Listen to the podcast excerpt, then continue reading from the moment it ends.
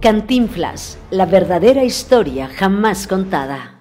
Llegué a ese salón, el Teatro Carta Mayá, prácticamente siendo un desconocido, y el empresario me dijo, yo no lo conozco a usted. Eh, lo que no me extrañó porque yo le dije que yo tampoco lo conocía a él.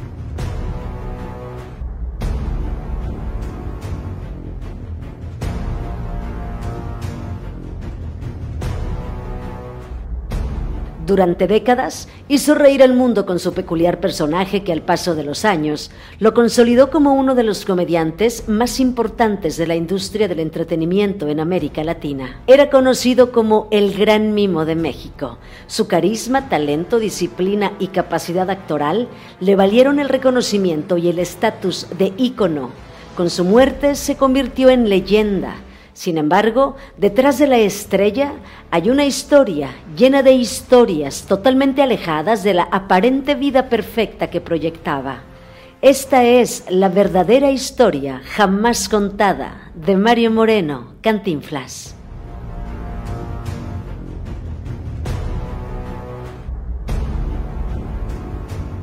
Mario Fortino Alfonso Moreno Reyes nació el 12 de agosto de 1912 en la Ciudad de México. Murió el 20 de abril de 1993 de cáncer pulmonar.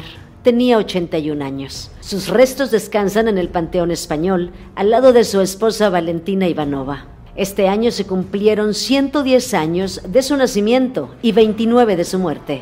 De Cantinflas se pueden decir muchas cosas, que fue un hombre disciplinado, trabajador, entregado a su carrera, perfeccionista, que también era un hombre altamente generoso y un filántropo reconocido por las tantas causas sociales que apoyaba. Pero también se habla de su carácter difícil, soberbio y hasta hostil. En realidad, ese hombre querido y ovacionado por millones de personas no lo era tanto fuera de la pantalla entre las personalidades que lo conocieron y que tuvieron trato cercano con él, aseguran que no era un hombre querido. Guadalupe Loaesa llegó a describirlo como un hombre que mundanamente no era simpático, que era desagradable, era siniestro y aseguró también que sus colegas no lo querían. Cantinflas creció en el barrio Bravo de Tepito. Tuvo 13 hermanos. A sus 16 años se enlistó en el colegio militar. Quería ser soldado, pero finalmente fue expulsado cuando descubrieron que había mentido al decir que tenía 21 años. Sobre su exitosa carrera actoral ya se ha hablado mucho, de sus inicios en las carpas, de su estilo único que nació de manera improvisada, así como del reconocimiento que adquirió a nivel internacional, por lo que hablar de todo ello sería redundar. Así que, mejor, vamos a introducirnos a la parte más oscura de la vida de Cantinflas, esa de la que poco se habló públicamente, pero que era un secreto a voces en el mundo cinematográfico. Sus amantes, las espeluznantes muertes de dos de ellas, las que más lo amaron, sus hijos no reconocidos, su fortuna, su matrimonio secreto y sus últimos días rodeados de escándalo, tristeza y mucho dolor. Su nombre fue relacionado a la muerte de la actriz Miroslava, quien se quitó la vida el 9 de marzo de 1955. Y es que, aunque muchos medios de comunicación aseguraron que Miroslava se habría quitado la vida por el torero Luis Miguel Dominguín, padre del cantante Miguel Bosé, la realidad no fue así. Cantinflas y Miroslava habrían sostenido un romance prohibido porque él estaba casado y después de mucho tiempo de promesas incumplidas de su parte, terminó con esa relación porque su esposa le puso un ultimátum. Cantinflas y Miroslava se conocieron en el año 1947, durante el rodaje de la película A Volar Joven. Fue el propio Jacobo Zabludovsky, gran amigo de Cantinflas, quien dio detalles de esa relación, asegurando que ella mantenía la ilusión de que Cantinflas un día dejaría a su esposa por ella, porque él así se lo prometía que ella lo amaba intensamente, por eso el día en que Cantinflas le envió una carta terminando la relación, diciéndole que nunca dejaría a su esposa, la hermosa Miroslava, sumida en una fuerte depresión, al día siguiente fue encontrada sin vida. De esto no habló la prensa porque el nombre de Cantinflas era intocable y se agarraron justamente del sonado romance de ella con el torero Luis Miguel Dominguín para esparcir el falso rumor quedando limpio y lejos de este escándalo, Cantinflas aunque con los años se destaparía la verdad, de la cual él nunca quiso hablar. Los reporteros tenían prohibido tocar el tema. Eran los tiempos en los que la prensa recibía línea y órdenes de no manchar la imagen de personajes encumbrados. Pero Miroslava no fue la única mujer ligada a Cantinflas. Empecemos hablando de su más grande amor, Valentina Ivanova, a quien conoció en los inicios de su carrera cuando ella era bailarina y trabajaba en la carpa de sus padres. Él tenía 23 años, ella 19. Se casaron en el año 1934 en medio de una ceremonia bastante sencilla. Y cuando ella murió, el 5 de enero de 1966, a causa de un agresivo cáncer de huesos, él se dedicó 100% a cuidar de su hijo, Mario Moreno Ivanova, a quien adoptó al nacer, tan solo seis años antes de la muerte de su esposa, en 1960. Este episodio en la vida del actor estuvo rodeado de muchas especulaciones, ya que hay quienes aseguran que Mario Moreno Ivanova, en realidad, sí era su hijo de sangre, producto de su relación extramarital con una joven estadounidense llamada Marion Roberts. Con el tiempo sería el propio Mario Moreno Ivanova quien así lo confirmaría. Cantinflas conoció a la joven Marion de una manera bastante peculiar. Era el mes de diciembre de 1959. Ella se encontraba en México, de vacaciones. Sus amigos se fueron y la dejaron sin dinero para pagar la cuenta del hotel donde se hospedaba y donde casualmente se encontraba Cantinflas, por lo que un empleado del hotel le sugirió que se acercara al actor ya que tenía entendido que era buena persona y que le gustaba ayudar a la gente. Así que la chica se acercó a él y efectivamente Cantinflas no solo la apoyó pagando la cuenta del hotel, se dice que también le puso un bonito departamento en la Ciudad de México y que se encargó de cubrir todos sus gastos durante algún tiempo. Curiosamente, meses después, exactamente nueve meses después, Marión dio a luz a un varoncito, mismo que Cantinflas y su esposa Valentina adoptaron. En ese momento se dijo que Cantinflas habría pagado 10 mil dólares a la mujer para dejarle al bebé aunque la verdad saldría a la luz meses después, cuando Marion fue hallada sin vida en un hotel de Texas, rodeada de cuatro cartas escritas de su puño y letra dirigidas a Cantinflas, en las que le decía que estaba arrepentida de haberle dado a su hijo, que estaba segura que él cuidaría bien del niño y que cuando éste creciera sabría perdonarla. Este hecho ocurrió después de que Marion viajó a México para hablar con Cantinflas rogándole que le devolviera al niño y ante la negativa y los desplantes del actor, ella simplemente se quitó la vida. Pasaban los años y la fama y el éxito de Cantinflas crecían a niveles insospechados y también su fama de infiel. Cuenta la leyenda que muchas de las actrices que trabajaban con él en sus películas se convertían en sus novias del momento. En el año 1943, Cantinflas descubrió a una joven bailarina cubana de nombre Rosita Fornés, de quien se enamoró y a quien trajo a México con engaños, asegurándole que estaba en proceso de divorcio.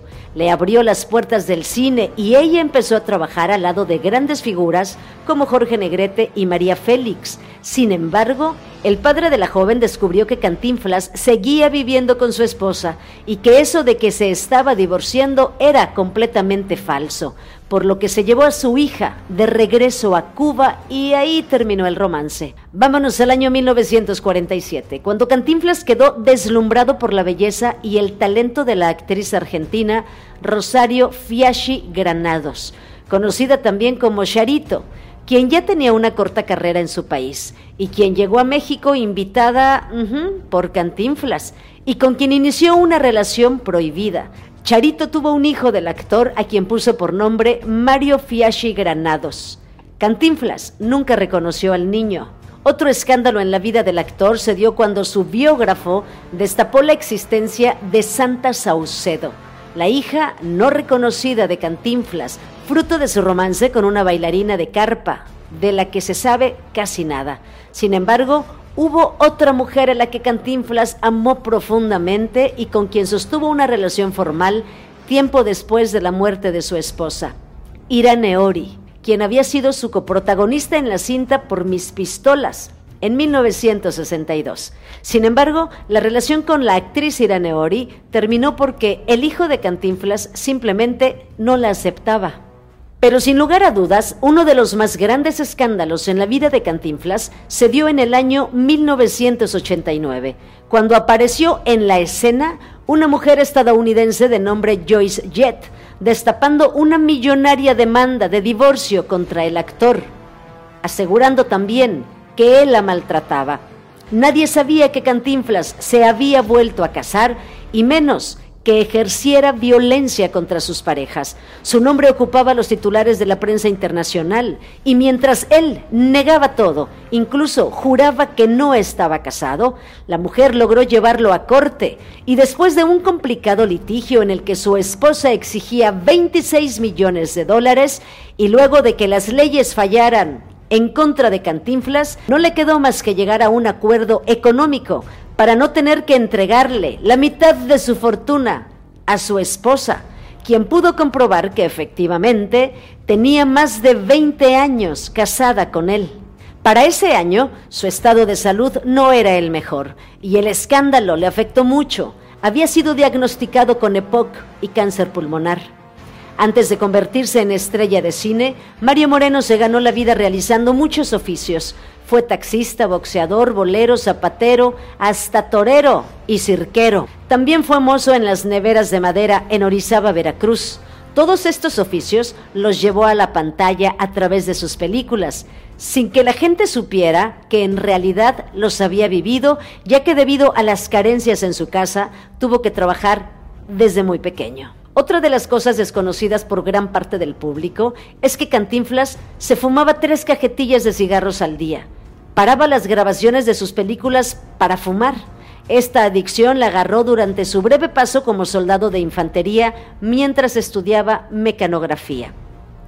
Cantinflas se inició en la masonería en el año 1943, pero fue aceptado oficialmente hasta 1948, alcanzando el grado de maestro masón.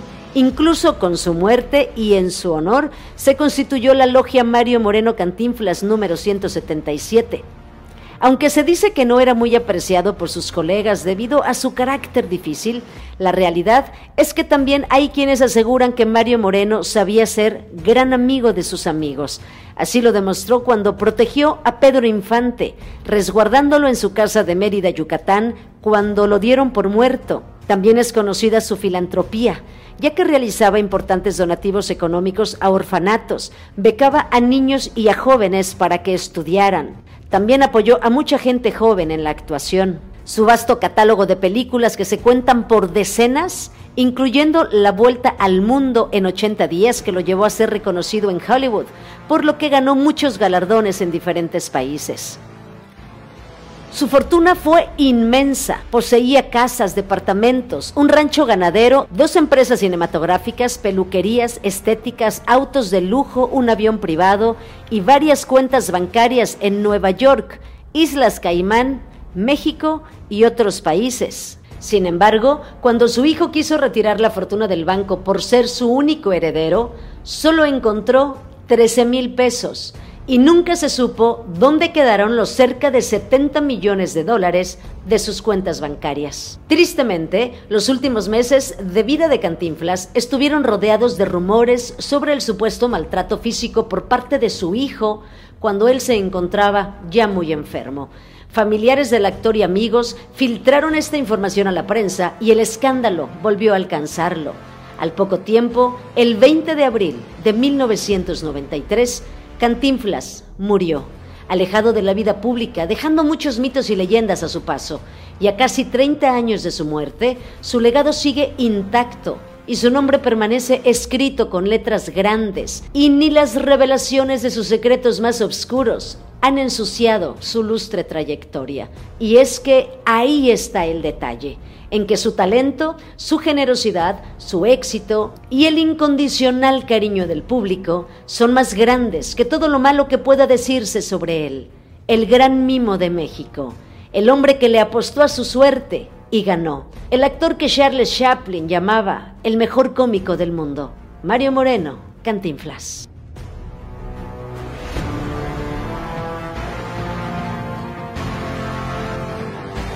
Soy Monique Buitrón. Hasta la próxima.